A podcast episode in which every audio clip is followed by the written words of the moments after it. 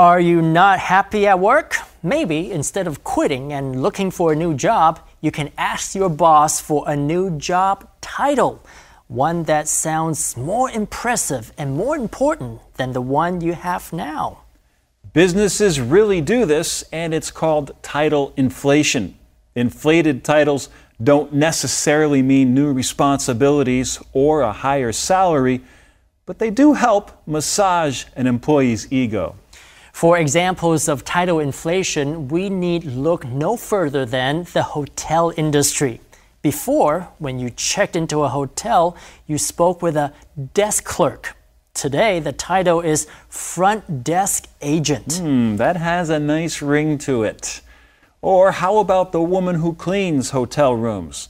She used to be called a maid, then a housekeeper. The title has been inflated, once again, to room attendant. Employers sometimes inflate titles rather than give pay raises, or they'll do it as a way to help employees who have menial or unpleasant jobs feel more valued and appreciated. For example, some receptionists have been given the more flattering title Director of First Impressions. Garbage collectors have been upgraded too with the more respectable title Sanitation Engineers. 每个人的工作都有一个 title 头衔或职称，有时候雇主为了引诱新的员工，或者是留住老员工，就会 inflate 一个 title。inflate 就是吹气，一个气球要先 inflate。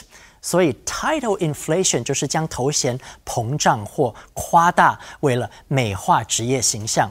比如说，receptionist 坐在公司门口的接待员，有一些地方已经将它证明为 director of first impressions 第一印象总监。垃圾清洁工也被膨胀为 sanitation engineer 公共卫生工程师。在旅馆服务业呢，也有许多 title inflation 的例子。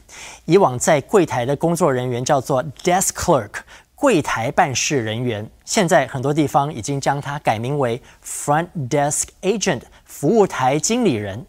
那饭店里的负责打扫的人呢，以往叫做 maid，女仆。现在这个职位变成 housekeeper，女管家，或是 room attendant，房间服务员。